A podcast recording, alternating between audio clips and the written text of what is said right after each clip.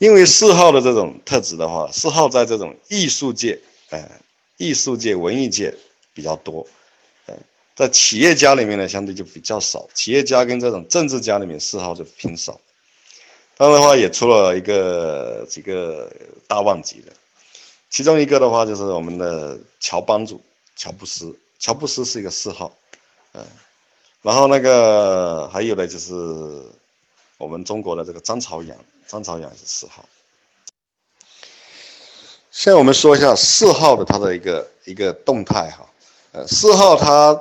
它的这个光临的号码呢是三号跟五号。这会形成四号的翅膀，那另外呢，它四号的还有个光临的号码是一号跟二号。呃，说到这个动态的话是什么意思呢？就四号在压力下，它会去到二号的特征；四号在放松的状态下，它会去到一号的特征。这是一种说法。另外一种说法呢，就是四号性格的这种成长的方向是一号，四号性格的凋零的方向。是二号，也就是说，一个成长的很好的四号，在轻松状态下四号，他会从自己内心注意力会从自己的内心转移到外界，转移到从人的角度转移到事的角度。然后呢，他的这种审美观上面的这种天赋，美学上面的这种天赋，再结合一号的这种注重细节、注重标准，然后呢，这种完美主义的倾向的话。他会打造出一种，嗯，就这样石破天惊的一种神器出来。所以说，乔布斯他是一个成长了的一个嗜好，所以呢，他才会有苹果手机这么一个神器。那四号如果在压力下或者在他凋零的方向呢，它会体现着二号的特质。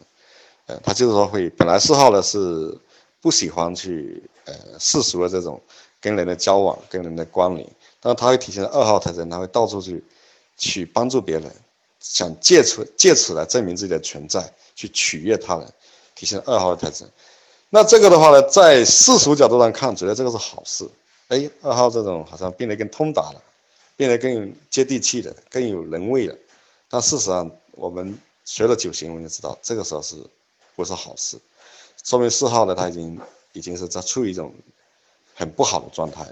那一旦他的这种在意关系和和这种取悦或者感情账簿，就二号所具的一些特征，一旦如果受到挫折、挫败的话，那四号就有可能会彻底崩溃的，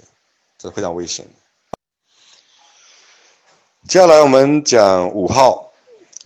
五号、五六七这三个号码，在三个智慧中心里面，呢属于脑中心，也就是说思想中心。那六号呢是脑。脑中心的中心，他是选择把这个脑中心的核核心的这个一个标志性的情绪就是恐惧，啊，那六号选择把这恐惧的跟环境去一个结盟，通过通过与环境结盟呢去对抗这个恐惧，那五号呢是把恐惧内化，啊，五号呢他内化恐惧的结果呢就是说他认为，嗯。他最大的这种欲望就是说，我要，我要，我要存知，我要，我要知识，呃，那他的核心的潜在的这种恐惧就是无知，他觉得我懂得越多，懂得越多，我知道的越多，我的知识、资讯、我的数数据等等，我越完善，那我的对这个未知的世界，我就越有安全感，呃，那是五号的特质。那五号呢？他是非常在意自己的隐私、私密空间的，他不喜欢跟人去这种互动和连连接。啊，五号呢，他通常呢，在在外在表现上呢，也是很好分辨的。嗯，大部分这种高校里面的学者、教授非常多都是五号，因为他五号呢，他是用脑，首先是用脑与这个世界进行互动，他对。知识、资讯、信息、数据，他是非常在意的，有非常强的这种逻辑性。所以五号的中文的别名呢，他们有学者型、思考型，等等。五号对于着装、对于物资、物资性的这种这种生活，五号需求是非常的少，几乎是没有。那五号的他的这种这种核心的一个情绪叫做吝啬，很吝啬。其实啊，我们原来总觉得的话，五号为什么会这么吝啬呢？因为他实用主义者。当我们自己有的时候呢，开始去研究一些学问的时候，确实也变得很吝啬。为什么？那时间真的是太宝贵了。这样的话不够半个小时的时间，我就可能就又可以又可以研究到一个一个一小段。所以说的话，就难怪说他这个五号呢，他是一个实用主义者。然后呢，他是比较吝啬，那吝啬主要体现在就是说，他是对时间的吝啬，还有对物质享受的这种无所求。五号的面部表情跟他的眼神通常都会偏于木讷，呃，跟这种跟这种缺少生动性、变化性，呃，比较少这种笑容。然后呢，他讲话的声音呢。也比较平板，没有太多的起伏，好像不带感情一样的。然后讲话会多，他们习惯用的口头禅是什么呢？是说我认为，呃，我觉得，呃，我的观点是，呃，根据我的研究，呃，理论上说，呃，怎么怎么怎么，他有点绕圈，爱爱绕村子，因为他五号在意的是逻辑性的完美，呃，每个号码都有在意某一种方面的完美。比如讲，四号在意的是这个嗯独特性上面的完美，那五号在意的就是逻辑上面的完美。五号的这种形体动作比较多的就是什么？他下意识的很喜欢双手抱胸，身体的略微这种后仰。他如果在坐在那边的时候呢，他有的时候会无意识的翘腿。还有五号，他是有一个。独特的一个特征就是什么？抽离，以观察者，五号一个别名叫观察者。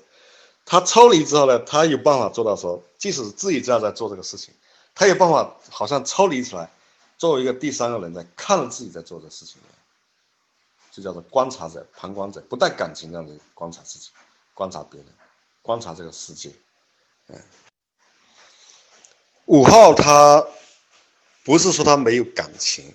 他感情一样也是很很充沛，但是五号他有一个的话，通常五号他对感情的表达，他是存在着一定的障碍，所以说呢，他比如说他在等一个呃爱爱的人或者等一个谁的话，他这个人呢没来的时候，他在等他他没来的时候，他会想象很多这种这种呃温馨就是温馨的这种亲密的情感，然后送走这个人之后呢，他又来回味这个。温馨甜蜜的情感，那唯独这个人来命令命做的时候，他不知道怎么办，他不善于表达情感，情感是他的短板。还有五号在处理这种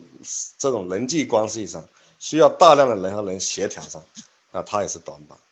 所以五号最适合的工作就是一种独立的、很单独的这种一个项目，学术的或者研发的某一个项目，他不需要跟太多的人这种协调，他只是。关起门来独立完成相对封闭的这么一个课题，那五号是擅长的。五号除了他能够有这种抽离作为观察者这样的，他另外他有一个擅长的就是说，他可以把回忆或者说某一种情绪，把它像集装箱一样的给它分隔分隔隔分隔存放，互不关联。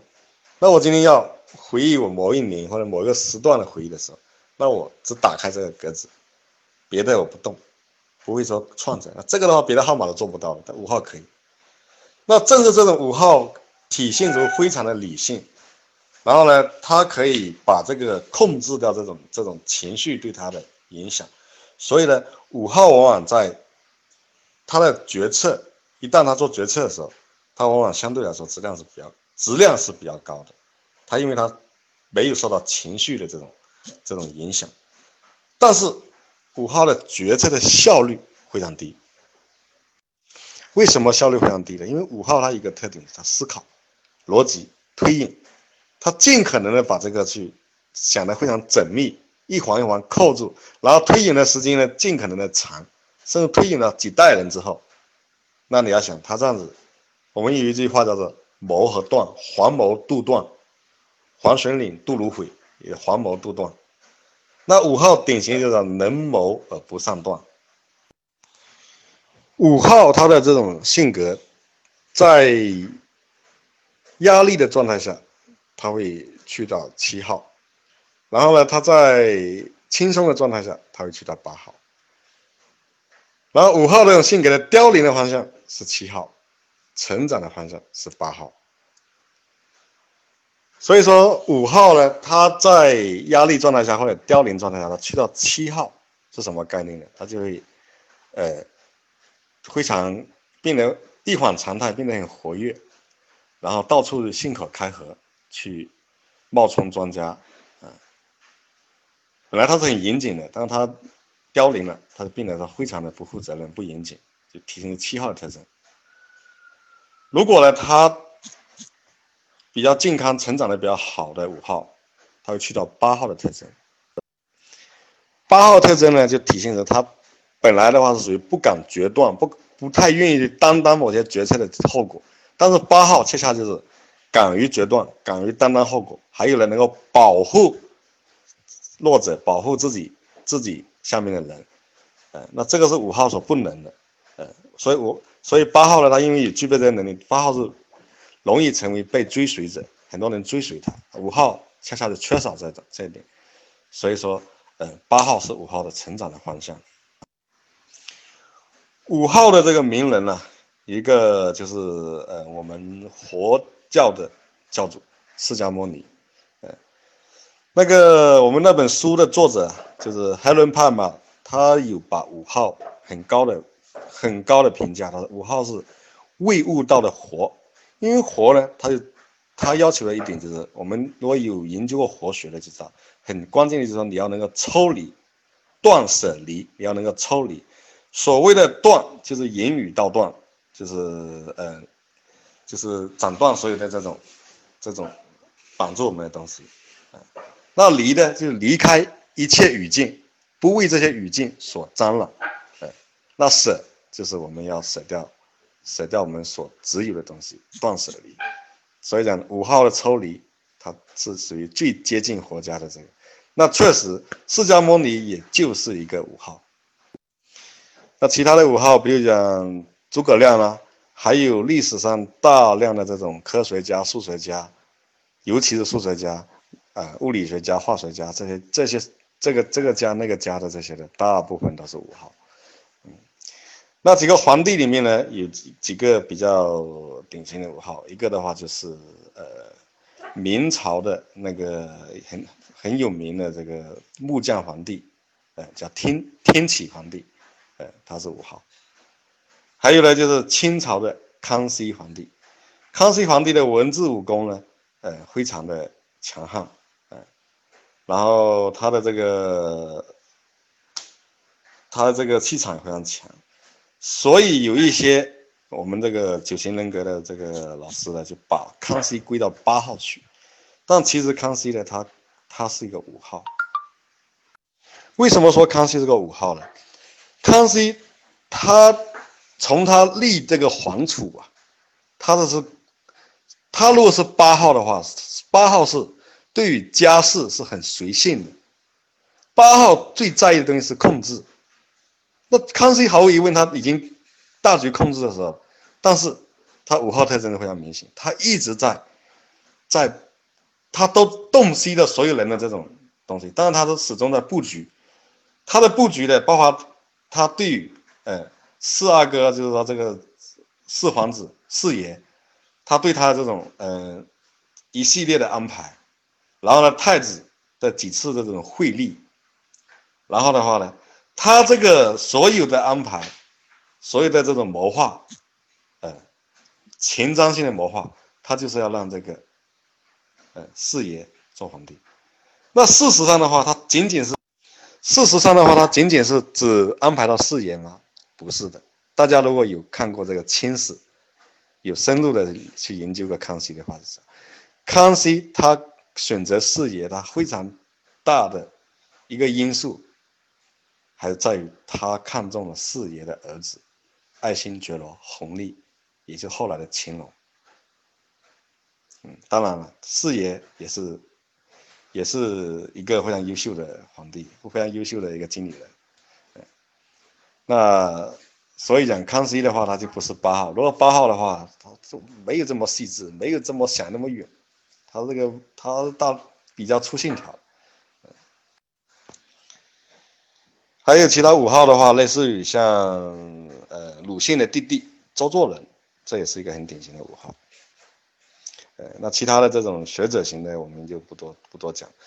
那然后还有一个这个我们的呃改革改革的总设计师小平同志，邓小平也是一个五号，他也同样他的筹划也是非常的远，非常的深远。还有呢，那个在艺术艺术界里面的话呢，呃，陈道明是一个五号，所以陈道明引康熙就是一个五号在引五号。那那个还有一个非常有名的五号呢是金庸，就是我们的小说家，武侠小说鼻祖这个查良镛。那古龙是四号，金庸是五号，那为什么呢？我们判断金庸是五号是为什么？金庸他是一种以观察者抽离出来的一个外人的心态，他在写这个小说。他不像古龙，古龙写着写着，他其实是把自己给写进去了，或者说把小说里的人给写到自己身上来了。所以古龙后来的这种生活方式，他他死亡的这种死法，他简直就是像李寻欢了，呃，楚留香了，嗯。这些人的这种黄榜，还有什么叶开的这些人环榜，一个是美酒，还有一个话是美女，最后的话呢是兄弟，嗯，讲义气，最后的话就是反正拼命的喝，拼命的玩，玩死掉，嗯，他是一种内在里面是一种带一种缺失感。那金庸不会，金庸的话他是一种，他是一种研究的，所以金庸他是研究历史的。金庸写所有的小说的，他是抽离在外，小说在外。抽离在小说之外，他在写，他没有把自己带入进去，没有带入到任何人里面去，所以他可以写出任何，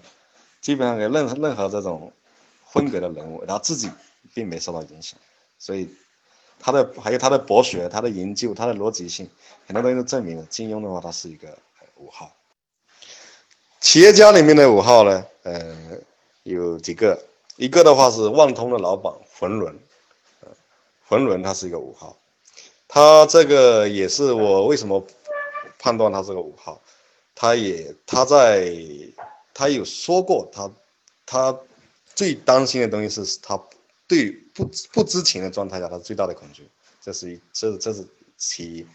其二的话，浑伦他有办法做到他他在做任何事的时候，哪怕是在应酬客户，哪怕是在求人，哪怕是跟员工谈话的时候，他有办法自己抽离出来，好像一个第三方的看着自己。这个也是五号的典型的特征，还有浑轮那么多的段子，那么多的这种语录，那么多的，它说明浑轮是一个脑中心非常发达的，所以基于这些特征，我们判断的浑轮是个五号。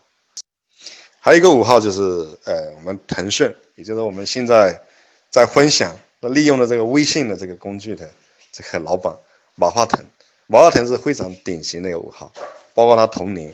童年的这种呃比较沉默。比较爱爱观察，然后呃比较木讷害羞，呃等等，然后理工男，然后这个钻研钻研的各种东西的这种这种这种态度，那马化腾呢都是一个呃比较典型的五号，还有呢他在跟周鸿祎在三 Q 大战的时候，他体现出来这种这种呃就是说不同是不是那么圆圆滑那么那么世故的这种特征呢，也是五号所。具有的。接下来我们讲六号，六号有分作正六和反六。六号它是脑中心的，呃，脑中心的中心，呃，中心号码。它的我们讲脑中心的它的核心的这种东西是恐惧，呃，然后六号呢，它是把恐惧跟环境，呃，进行进行这种结盟，就是说它跟。跟环境结盟来对抗这个恐惧，所以六号呢，在现实中的话呢，也是非常具有特非常具有特点的一个号码。六号的最大的特征就是什么呢？它具有非常强的婚醒意识，因为为什么六号它是脑中心，然后呢，他的这种核心的潜在的这种恐惧就是不安全，他这种核心的这种潜在的这种欲望就是安全，他的注意力的焦点在哪里？就在危险，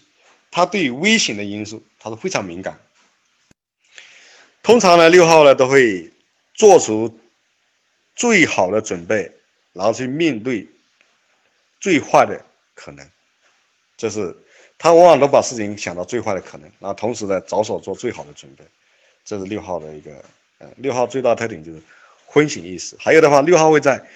在逆境绝境的时候，他是非常强大的，非常有行动力的。但是六号在在一帆风顺或者在爬到顶峰的时候，他是非常不安的，哎。通常六号来说呢，他们的我们从他的外表来讲，六号的这个着装没有什么特点，也就是说正常的就是说比较实用，比较呃大众化，比较内敛，嗯，可牢靠，这是他对服饰的这种要求。然后呢，他们一般非常不张扬，他们在公共场合他是很不愿意成为这种这种目光的焦点，跟三号正好相反，三号喜欢做焦点，二号非常不喜欢做焦点，然后呢，他比较具有戒备心理，然后他的眼神通常呢左看右看的偏多，左右看的偏多，他会每到一个环境呢，他会下意识的，呃，去注意这个有没有什么安全隐患。万万万一火灾的话，出口在哪里？哎，灭火栓在哪里？哎，这里我要说一下，六号有分正六和缓六。所谓的正六缓六呢，就对于恐惧的这种，哎，什么样的态度和反应？如果是对恐惧是一种正常反应、正面反应的，这种就说恐惧来了、危险来了，我我赶快跑，这种叫做正六。另外一种是什么呢？恐惧来了，我。心花智能，我去战，为了为了这个战战胜我内心的恐惧呢，我主动的对恐惧进行攻击，哎，这个叫做缓六。缓六呢，它在外在上和正六的话是有非常大的区别的。正六呢，通常这个讲话呢会会底气不足，眼光闪烁，语音呢会，呃呃，我以为啊干嘛？万一他口头禅是我以为啊，万一啊什么的。然后呢，优柔寡断，而且的话呢是比较比较胆小，比较犹豫不决，嗯，然后醒得的话呢，好像随时要跑的样子。那缓六他正好相反，缓六的话，他是刻意的瞪大眼睛，挺起胸脯，绷紧肌肉，嗯，他经常有这种下意识的动作，声音很大，体现这种霸气和攻击性。他其实的话，他是用这种心花智能的这种主动。主动的去攻击恐惧来战胜恐惧，他只有内心的核心还是恐惧，他只是他选择这种正面的去挑战恐惧。所以啊，缓六呢，它具有非常大的攻击性，跟这种外在的外在的这种这种这种气场。所以说的话呢，黄六往往很容易跟我们后面要讲的一个八号给弄混淆的，是比较容易很像，两个号码很像。那不管正六反六啊，他们有一些共同的特特特点在什么呢？就是说，一个是对环境中的一不安不安全的因素，它是非常敏感；还有呢，就是六号，他对于这个权威啊，他是很有非常非常独特的这种心理。在九个号码里，对于权威的心态，没有别的号码有六号这么一个一个丰富或者说矛盾。六号对于权威呢，它通常是，呃，会容容易走到两个极端，一种的话是对于权威的过度归因，他六号他是没有，他是很需要一种权威对他的认可或者保护，因为他没有安全感，他需要有强有力的权威来保护他，这是一个。第二个的话，六号对权威的话，他是他是不信任的，权威如果稍微有点不好，有点说瑕疵，六号非常容易产生很大的疑心。呃因为他对权威的话，他是不信任的，怀疑持怀疑态度的。也正是这种矛盾的这种心理的，让六号他的中文的这种别称哈，哎，也很很出现了一个很很有特点的就说六号呢，既叫做怀疑论者，又叫做忠诚型，就他既怀疑又忠诚，他是怀疑论者，又是忠诚型。所以六号呢，他是在九个号码里面的话，六号是非常呃很需要团队，很很在意团队运作的。他不喜欢单兵作战，他只有在团队中他会有安全感，这是一个其一。其二的话，折射在他的他的这种婚姻和家庭上的时候，那九个号码里面呢，应该是讲这个六号是相对来说是最忠于家庭的。六号呢，他一般对陌生人他会有戒心，戒心是最重的。但是的话，就一旦你进入他的核心圈子，那六号是，呃，对是会对人非常好的。所以在对对人好这点这一点上来说哈，就是服务于人、帮助人的情况呢，六号和二号有点像，但是区别在于，二号是离他越近了他越不好，越远了他越好。那六号的想法，六号的话是离他越近了他越好，越远了。他不够好。六号是属于九个号码里面责任感最强的一个，呃，执行力和责任感都非常强。六号只需要工作里面呢，你权责清晰，然后等级关系很明了。那六号的话，他是工作起来他是非常忠诚，轻易他不会想要去跳槽，或者说做做做做些这种小动作，他通常不会。呃，团队意识非常强。那嗯。在负责任上来说的话，他跟这一号跟六号有得一比，但六号他有个特点的话，他非常害怕承诺，他轻易不承诺，因为他一旦承诺的话呢，他就会很认真的去面对这个承诺，他就兑现它，所以六号是很害怕去承诺的东西。那说到。